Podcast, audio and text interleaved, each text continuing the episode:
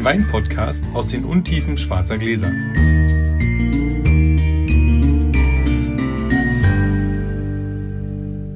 Hallo Sascha. Hallo Felix. Wir haben heute die letzte Folge im ersten Jahr Blindflug. Schon so lange? Sehr witzig. Weißt du ganz genau. Ist ja abgesprochen, abgesprochen, dass wir heute die Regeln manipulieren. Oh Mann. Verschärfte Regeln. Weil, nee, nicht verschärft. Wir haben uns vorgenommen, jeder von uns hat mal genau überlegt, was fehlt, was ist so wichtig, nicht in unserem Weinleben, sondern in unserem gemeinsamen Weinleben, dass es unbedingt im ersten Jahr noch getrunken werden muss. Das macht's Raten nachher nicht einfacher. Überhaupt nicht, kein Stück, Entschuldigung. Also, Aber, so aber es, wir haben also, wir haben heute ein Motto, sagen wir es Ja. mal so. Haben wir die Regeln in jüngster Zeit erklärt? Ja, komm, wir Komm, einfach ja. los. Sechs, yay! Das ist übrigens, äh, nochmal, das ist kein Beschiss, dass wir mal hier bei Felix dann, dass er mal, sondern er ist wirklich, Das oh, aber Sechs. Pasch. Nee, warten wir mal ab hier. Zack, oh, noch eine Sechs. Na, Jetzt wird's. Nochmal sechs. Was ist denn das für ein Würfel? Das ist eine sechs. Das will doch keiner Eins. hören. Eins, endlich darf ich loslegen. So, welche Gläser nehme ich denn mit? Ja, ich nehme diese. Die hier. Sensationell. So, wir trinken Frühburgunder S 2009 von Klaus-Peter Keller. Lieber Sascha, sehr zum Wohle. Muss auch mal kurz reinriechen. Das ist aber schön.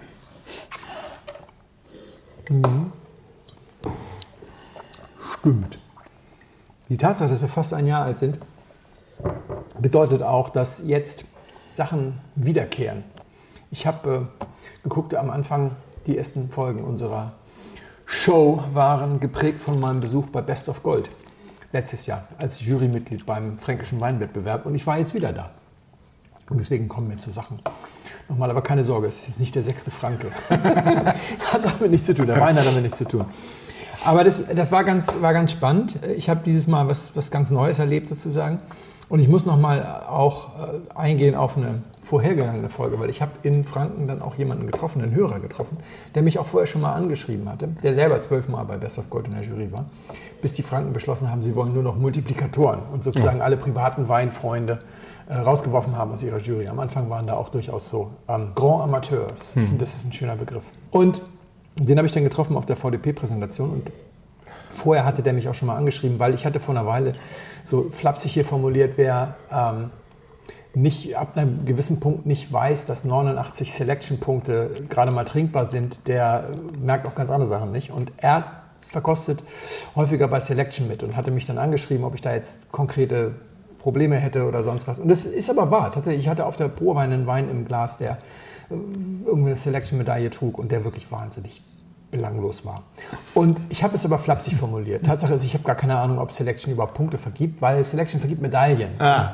Und das Problem, was ich eben habe, und das habe ich auch, und zum Glück habe ich da einen- Track Record. Man kann also alte Sachen von mir lesen, in meinem Buch, äh, Webweinschule, Videos und so. Ich habe immer gesagt, bei Wettbewerben kommt es darauf an, wer da teilnimmt. Das und stimmt. Juryverkostungen sind immer, sind immer etwas belastbarer als Einzelpersonen und man muss immer wissen, wer ist mit dabei. Und der Sieger ist meistens ein ordentlicher Wein. Ich habe immer gesagt, wer Best of Riesling gewinnt, hat 1500 Rieslinge aus dem Feld geschlagen. Das ist keine Blinze. Ja, das, ist schon ein guter Wein. Ja. Ob es der beste Riesling der Welt ist, das sei mal dahingestellt.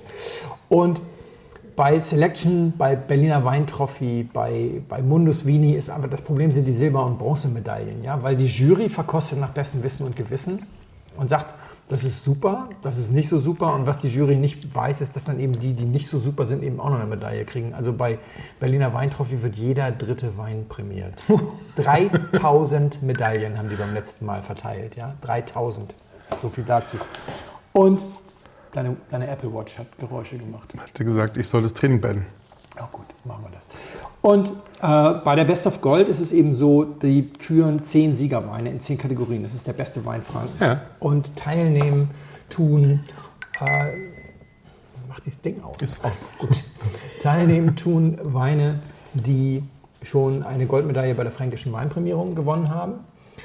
Und das ist eine Juryverkostung und da wird sehr viel Aufwand betrieben. Und deswegen halte ich das schon für eine ganz schöne Geschichte und bin sehr gerne dabei, das dritte Jahr in Folge jetzt. Und neben den fränkisch Prämierten gibt es noch eine Lex VDP. Das heißt, man muss nicht bei der fränkischen Weinprämierung teilnehmen. Wer nicht teilnimmt, kann seinen Wein auch einreichen bei der Weinprämierung und sagen, ich würde gerne an Best of Gold teilnehmen, wird dann auch in der Blindverkostung verkostet. Und wenn er so gut ist, dass er eine Goldmedaille bekommen hätte, dann kann er auch teilnehmen. Okay. Und das ist natürlich auch für andere möglich, aber ich nenne es mal Lex VDP, weil die das halt vor allem nutzen. Die Idee bei dem Wettbewerb, ist, was ich ganz gut finde, ist, es ist eine Juryverkostung mit Diskussion. Am Morgen wird quasi in der äh, Vorrunde äh, verkostet, zehn Gruppen, es gibt zehn Preise, aber es ist nicht so, dass jede Gruppe eine Kategorie verkostet, sondern die Kategorien werden aufgesplittet. Mhm. Manche nur in zwei. Also ich habe Rotweine verkostet zum Beispiel, das wurde nur in zwei Gruppen verteilt. Bei den Premium Silvanern, wo natürlich viele Anstellungen sind, das wird auch mal auf vier Gruppen verteilt. Und dann wird diskutiert, es wird nach einem 20er-System bewertet, erstmal still verkostet, dann fällt jeder sein Urteil, dann wird das aufgedeckt in An- und Abführung, also jeder sagt, wie er es sieht. Und dann ist man angehalten, wenn man mehr als anderthalb Punkte im 20er-System auseinanderliegt, dann soll man in der Diskussion versuchen, sich anzunähern. Ohne dass man sagt, was es Nee, mit. Mit, einem, mit einem drum und dran. Mit einem drum und dran. Okay. Also man- es ist eine Blindverkostung. Ne? Ja, ja, man ja, soll bei- sagen, mit dem, also dann kommt einer und sagt, also mich stört dies und das. Das- genau, und okay. das funktioniert auch erstaunlich gut. Also man muss dazu sagen, das 20er-System, äh, 11 und 12 Punkte ist äh, ordentlicher Durchschnitt. Ja, und ab 13 geht gut los. Hm. Es ist also relativ enger, von 13 bis 20 reden wir hier. Die meisten Weine kriegen ja mindestens 13 Punkte. Haben wir schon mal Gold. Und dann kommt einer und sagt, ich habe hier 14,5, also gehobenes Gut. Und ein anderer findet den schon Granatenstoll doll bei, bei 17. Dann musst du reden. Und es, es funktioniert erstaunlich gut, dass Leute sagen, naja, guck mal, hier hinten dran habe ich jetzt aber so einen Bitterton. Und dann derjenige, der vielleicht 17 hat, sagt, ja, den habe ich vielleicht in meiner ersten Euphorie übersehen. Ich level das mal so ein bisschen runter. Oder auch umgekehrt. Das- Aber Ja. darf ich da kurz reinfallen? Ja, ja. Ist es nicht tatsächlich so, dass, dass auch in so einer Diskussion meistens der besser dasteht, der auch besser reden kann? Also der, der eloquenter Ja, wenn es nur einer wäre, es sind Fünfergruppen. Okay. Und meistens ist es schon so, also manchmal, nee, eigentlich habe ich es noch nicht erlebt, dass einer vier Leute überzeugt durch. durch Okay, also ist nicht, äh, okay, gut. Sind alles gute Jungs, die da sitzen sozusagen und alle können. Ja, also, da kommen wir gleich noch zu. okay. aber- uh. Aber was eben das Schöne ist, in der, in der Vorrunde geht es einfach darum, dass man auch mit ein bisschen Respekt daran geht und sagt, also wenn jetzt drei Leute sagen, das ist schon Granatenstoff und, und einer ist unentschieden und einer findet den blöd, dann, dann sagt man, hey, der muss in die Hauptrunde. Der muss in die Hauptrunde und dann soll die Jury, die nachher den Preis tatsächlich auch diskutiert, soll den ruhig nochmal sehen. Ja, Ja, ja. Weil da kommen ja Okay. auch in anderen Ja, ja. Gruppen dann Ja, die ja. Besten dazu und häufig erledigt sich das von selbst, weil in der Hauptrunde ist er dann, läuft er dann doch unter ferner Liefen, weil da kommen dann ja noch die anderen dazu oder so. Und also das geht schon so, dass man, man diskutiert dann und sagt, muss der unbedingt in die Hauptrunde oder muss der nicht unbedingt in die Okay, Hauptrunde? gut. und dann einigt man sich und es kann auch sein, dass vier Leute mal einen halben Punkt runtergehen. Okay. Wenn man sich nicht einigt, nimmt man das arithmetische Mittel. Das ist dann auch schon, schon ja. Man hat auch noch die Möglichkeit, den, den äh, Spiritus Rector Hermann Mengner zum Tisch zu rufen. Das geht auch. Haben wir auch manchmal gemacht. Herr Lehrer! Ja, ne, haben wir einmal gehabt, weil wir, weil wir der Meinung waren, der Wein ist noch fehlerhaft. Das, war, Okay. das, ist, das war total irre. Du denkst da, der kann doch, warum hat der denn Gold? Und dann hat der, haben wir eine Konterflasche geholt, äh, der Wein ist kaputt. Und dann ist er nach hinten verschwunden, hat den durchgeschüttelt und hat gesagt, wir haben zwei Zentimeter Schaumkrone, wir haben einen biologischen Prozess und zwar auf offensichtlich beiden Flaschen. Ist Mhm. Okay. auch blöd. Für, Ja. für, den, für den Winzer ist das blöd, weil er sagt, das ist auch noch einer, der das kann. Also müssen wir jetzt leider anrufen und sagen, da hat es wohl irgendwie eine Verunreinigung in der Füllanlage gegeben. Ist auch blöd. Kann Ja, alles ja. wegschütten. Ist halt ärgerlich. Und das dann, du stellst an und willst besser auf Gold gewinnen und kriegst einen Anruf, schütt das Zeug weg. Auch nicht so geil. Nicht so schön. Nee, das stimmt. Aber darauf, darauf wollte ich gar nicht. Also, am, am Nachmittag werden dann weniger Gruppen gebildet. Also werden dann die Gruppen zusammengefasst. Da gibt es dann so 8er, 9er Gruppen. Und äh, dann wird im Finale dann das Ganze nochmal äh, ausdiskutiert. Da gibt es dann Gruppen, die machen ein, eine, äh, eine Finalrunde und andere machen zwei. Also ich habe zum Beispiel, wir haben gemacht äh, die äh, Schoppen, also die Gutsweine äh, der fruchtigen Sorten, das ist Riesling, Weißburgunder und Müller-Thurgau. Und die Rotweine, sonstige Rebsorten, das ist im Wesentlichen Cuvées, Domina und Blaufränkisch. Und dann hatte ich was, das habe ich noch nie so erlebt. Wir haben dann ähm, das so gemacht, dass wir, wir haben erstmal die Rieslinge probiert in der ersten Gruppe. Das waren sechs Rieslinge, drei Weißburgunder, ein Müller-Thurgau. Haben gesagt, komm, wir machen mal die sechs Rieslinge und dann besprechen wir die und dann nehmen wir die anderen dazu. Ist, ist leichter, weil du musst ja am Ende eh wirklich mit einem Wein rauskommen, wo du sagst, das Ja. ist ja, fanden wir gut. Und dann haben wir so Reihe um so gesagt. Und dann haben wir, waren glaube ich sieben Leute durch. Drei Leute waren ganz klar für Wein 1, drei Leute waren für Wein 4, einer war so ein bisschen unentschlossen. Dann kam der achte dran, den hatte ich, den kannte ich nicht. Wir waren, vier Leute aus unserer Gruppe waren in eine andere Gruppe gewechselt, den kannte ich nicht, der war eben in dieser anderen Gruppe. Und der sagte dann, also es ist ja wohl außerhalb jeder Diskussion, dass der einzige Wein, der hier in Frage kommt, Wein 5 ist. Ne? Mit der Typizität und dann listet er so ein bisschen auf, wie Riesling schmecken muss, so vier, vier, vier, vier Sätze und so, das liefert, da liefert ja keiner. Also ganz klar Wein 5 und dann habe ich gesagt, das hat er jetzt nicht wirklich gesagt. Es ist außerhalb jeder Diskussion, heißt, jeder, der was anderes sagt, ist ein Idiot. Ja. ja. Und es wurde auch. Es eine Backpfeife für alle. Ja, genau, ihr seid alle Idioten. Es wurde auch mucksmäuschenstill. Und dann habe ich es ist böse, aber das Erste, was ich gedacht habe, ist, das ist ein WSE-Täler. Und es war ein WSE-Täler. aber durch und durch. So einer, der da so richtig dicke drin ist. Also, da muss er jetzt ganz, ganz vorsichtig sein. Ne? Muss man nochmal erläutern. Also erstmal WSET, Wine and Spirits Education Trust. Mhm. Ich erkläre gleich mal, was das ist. Erstmal zu dem Typen, natürlich ist der vor allem erstmal verhaltensgestört. Also, und das hat mit WSET nichts zu tun. Ja, ich habe überlegt, also es gibt eigentlich nur zwei Gründe, warum man so auftritt. Der eine Grund ist, dass man sagt, wenn ich Idioten treffe, muss ich Idioten sagen, dass sie Idioten sind. Also ich mhm. muss mich hier gerade machen. Ne? Und, und so. Dann ist das so 80 Prozent unhöflich und 20 Prozent gestört. Weil ich meine, das macht man in so einem. Also, nee, nee, nee. Definitiv nicht. Nee. Oder, und ich hatte den Eindruck, dass das seine eigentliche Intention war, ich muss den Leuten mal erklären, dass sie Idioten sind und dass ich der Einzige bin, der hier wirklich weiß, wie es geht, dann werden sie mich schon zu ihrem Anführer wählen und dann wird das hier noch eine richtig lustige Jury-Session dann ist er 80% bekloppt und 20% unhöflich. Und ich hatte den starken Verdacht, das war letzteres. Und das hat natürlich mit WSCT nichts zu tun. Ich bin kein Psychologe, aber man muss kein Psychologe sein, um zu wissen, man muss schon einen an der Waffel haben, um den Spruch zu bringen. Ja, total. Ja, es wurde auch still.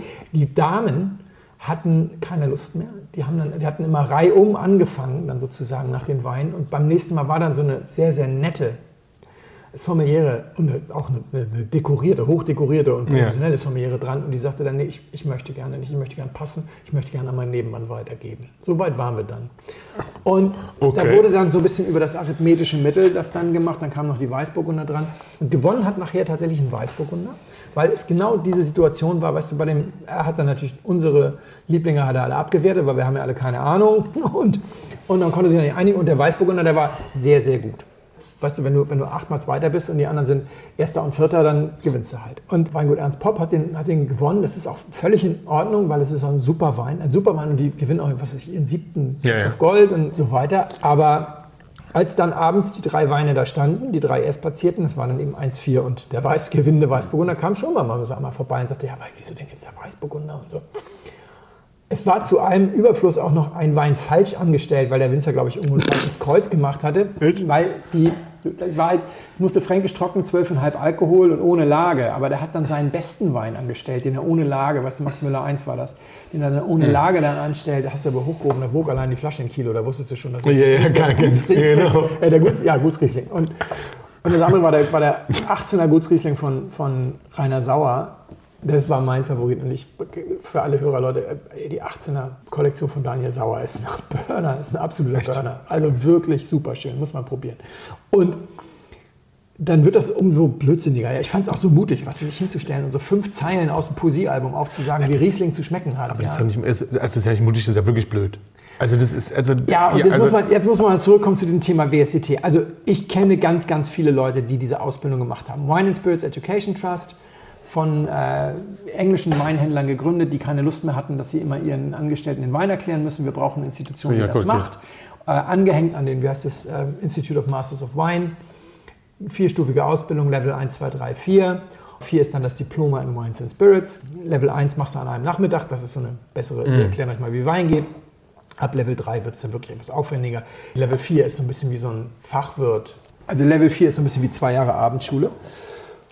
Habe ich großen Respekt vor, auf jeden Fall. Die sind nach Deutschland gekommen dann über die Weinakademie Rust in Österreich. Die haben sich dann noch den Begriff Weinakademiker als Marke eintragen lassen und verleihen das dann. Also es ist kein mhm. Titel, sondern es ist ein, ein markenrechtlich geschütztes äh, Thema. Und wer das dann also gemacht hat, ist Level 4. Der kann, das, der kann sich Weinakademiker nennen in Deutschland. Und dann haben die noch eine Kooperation gehabt, habe ich mir sagen lassen. Die sei jetzt ausgelaufen mit der Deutschen Wein- und Sommelierschule, also der IHK Koblenz. Die muss man sagen, so? Die das, ja, aber es war jetzt wohl so eine Weile so, ah. dass du gleichzeitig Level 3 und den äh, IHK-geprüften Sommelier machen konntest. Ich habe sehr viele, wir haben sehr viele Bekannte, die was gemacht haben beim WSET und da sind ganz überwiegend sehr, sehr nette Leute Ja. dabei. Das muss man ganz klar sagen, das ist also kein Pauschalangriff und kompetent sind sie auch, aber ich sag mal 75 Prozent. 25 Prozent der WSETler, die ich getroffen habe, sind etwas merkwürdig. Und das, das erinnert mich immer so ein bisschen an meine Zeit. Ich bin 2000 bin ich gewechselt zu AOL, die damals Time Warner übernommen hatten. Es gab noch kein Google und alle dachten, das wird sozusagen das nächste weltbeherrschende Unternehmen. Und wir hatten wenig Probleme, sehr guten Nachwuchs zu bekommen. Und unsere Hat ja auch fast geklappt. ja, fast. So untergegangen, aber das ist ja nicht mein Problem. Ich war schuld. Äh, Und unsere Nachwuchsführungskräfte waren alle entweder Absolventen der WHU, der Otto Beisheim Uni von den Metro-Gründern, Wissenschaftliche Hochschule für Unternehmensführung, oder der EBS, der European Business School in Österreich-Winkel. Also so die Kaderschmieden damals.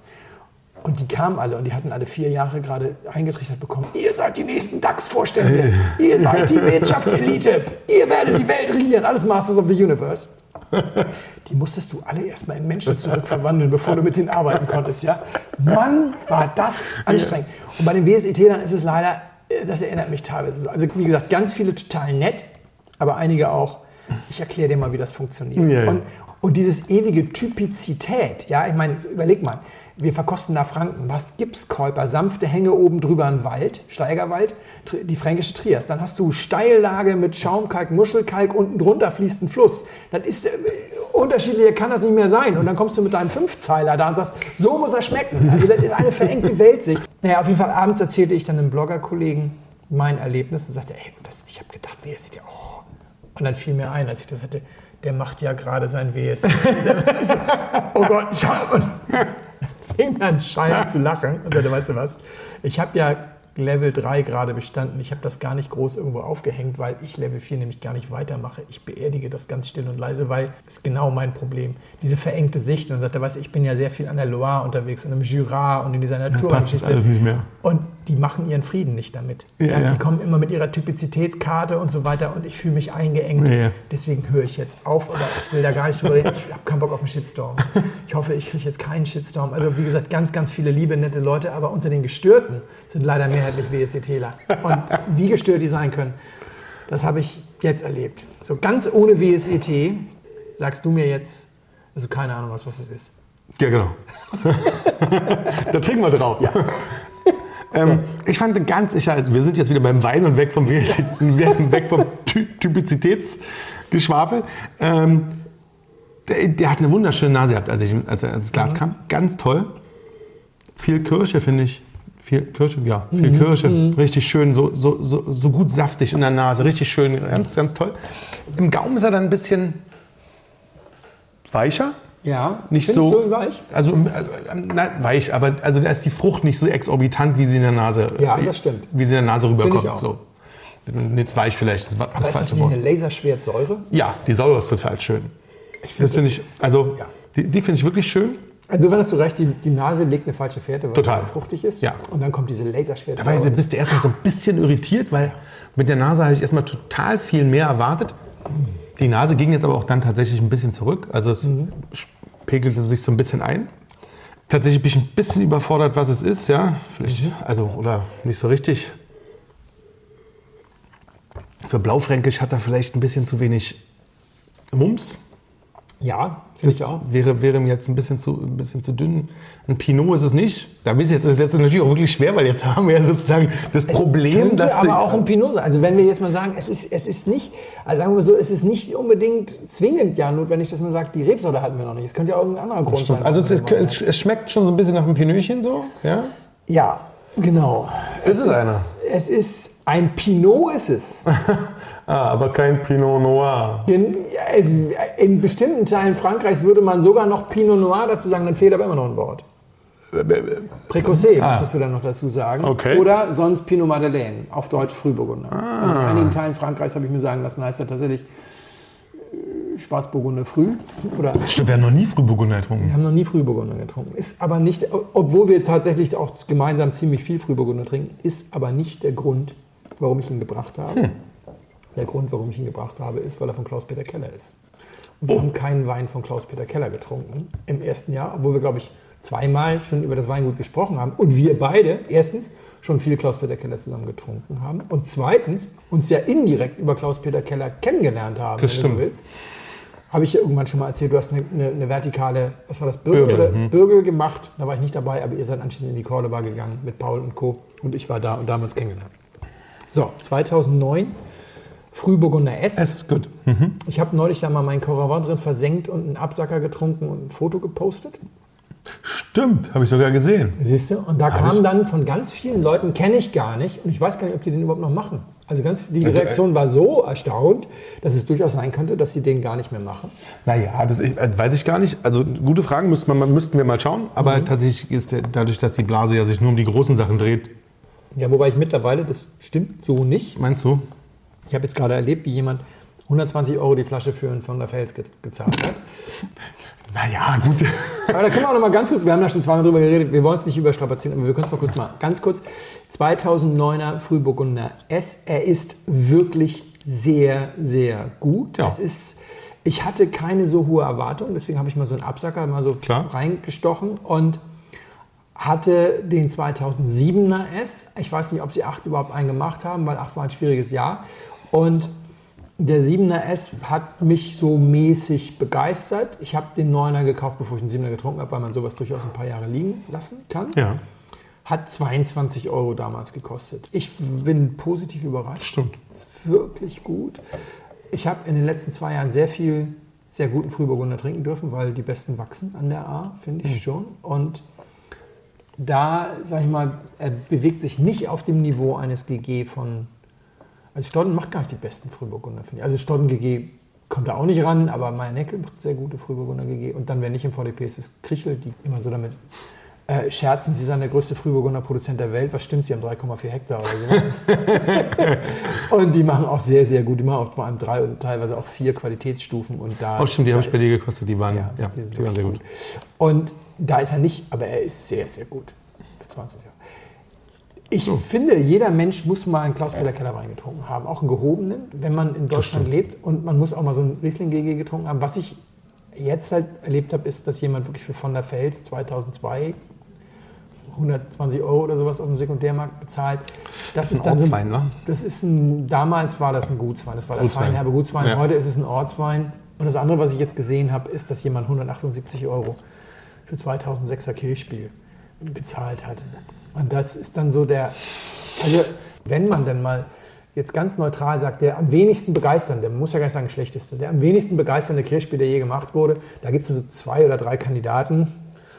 2,6, 2,3, 2,10. Da gibt es auch mal Leute, die lieben das und so, aber 2,6 lieben am wenigsten. 2,6 ist der schwächste, der je gemacht wurde.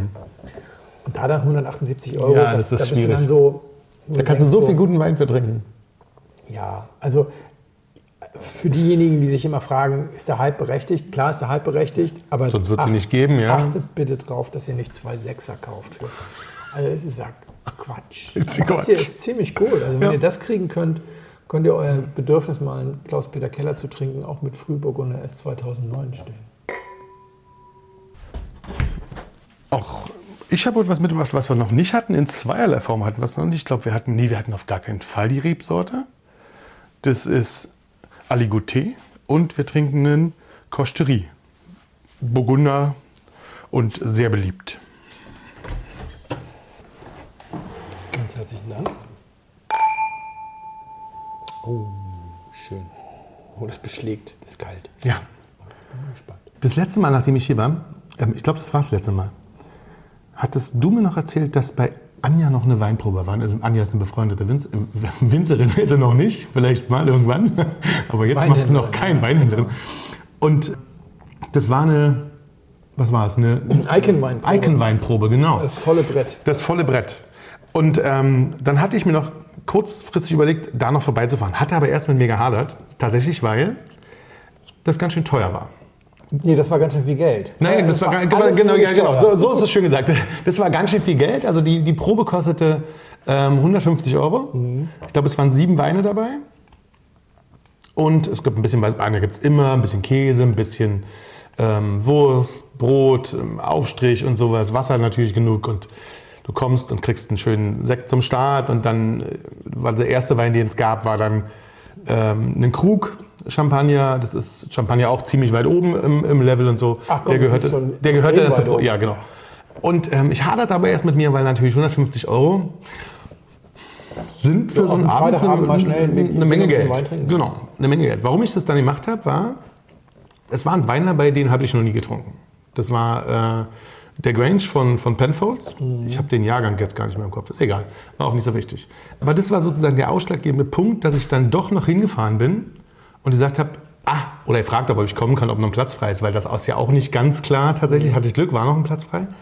Da bin ich doch hingefahren, weil ich diesen Wein unbedingt mal trinken wollte.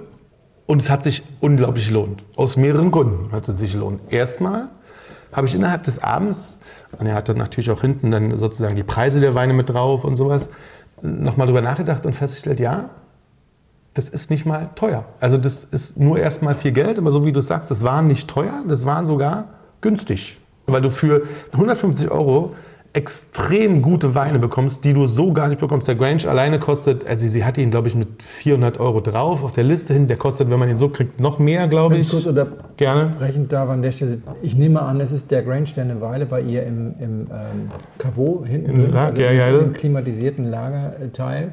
Den haben wir mal rausgezogen als Requisite, als wir das Thema Syrah Shiraz als Video gemacht haben. Und dann habe ich sie gefragt, was kostet er bei dir? Und das ist 440. Ja. Und dann habe ich gesagt, da bist du schlanke 200 Ja, genau. Euro billiger Ja, als, als- als- die genau. billigste Internetquelle. Das war, ein äh, es war ein gereifter. Sie hatte den schon eine Weile, er lag da eine Weile. Aber er war fachgerecht gelagert und der ist spottbillig. Und es war ein großartiger Mittlerweile Wein ist das halber Preis gegenüber dem. Ja. Also wenn du den nachkaufen wollen würdest, jetzt würdest du das Doppelte bezahlen. Genau. Und das in der Innenstadtlage, so ein Damenmarkt Genau. in Berlin, wo man Genau. ja ein ganz bisschen Miete zahlt. Minimal. Und ähm, das war sozusagen, also einmal bekommst du sozusagen, oder ich glaube, das ist bei vielen so guten Proben so, du bekommst dann auf einmal für natürlich viel Geld, das ist es, 150 Euro sind viel Geld, aber ein Gegenwert, der sich, der sich ja alleine durch Genuss und auch durch Geld gar nicht aufwiegt mit dem, was du da bezahlst. Das ist also, das ist exorbitant, was du Du da. hast drei Kerben in den Colt gemacht. Ja, du hast definitiv, drei Kerben. ja. Kerbe 1, Krug, das ist für dich nicht so spannend. Du hast sehr viel Krug im Keller. Kann man ja mal sagen, Krug gehört zu Louis Vuitton. Genau. Und es ist ein Auftraggeber von dir Genau. und einmal im Jahr fotografierst du für die und, Und dann bezahlen Krug bezahlt. Krug und Dom. Krug und Dom. Und deswegen hast du da, bist du da gut, kann man ja, eine Ja. Anekdote, muss man sich nicht schämen. Und ist ja keine Steuer, deswegen wird ja versteuert. Ja.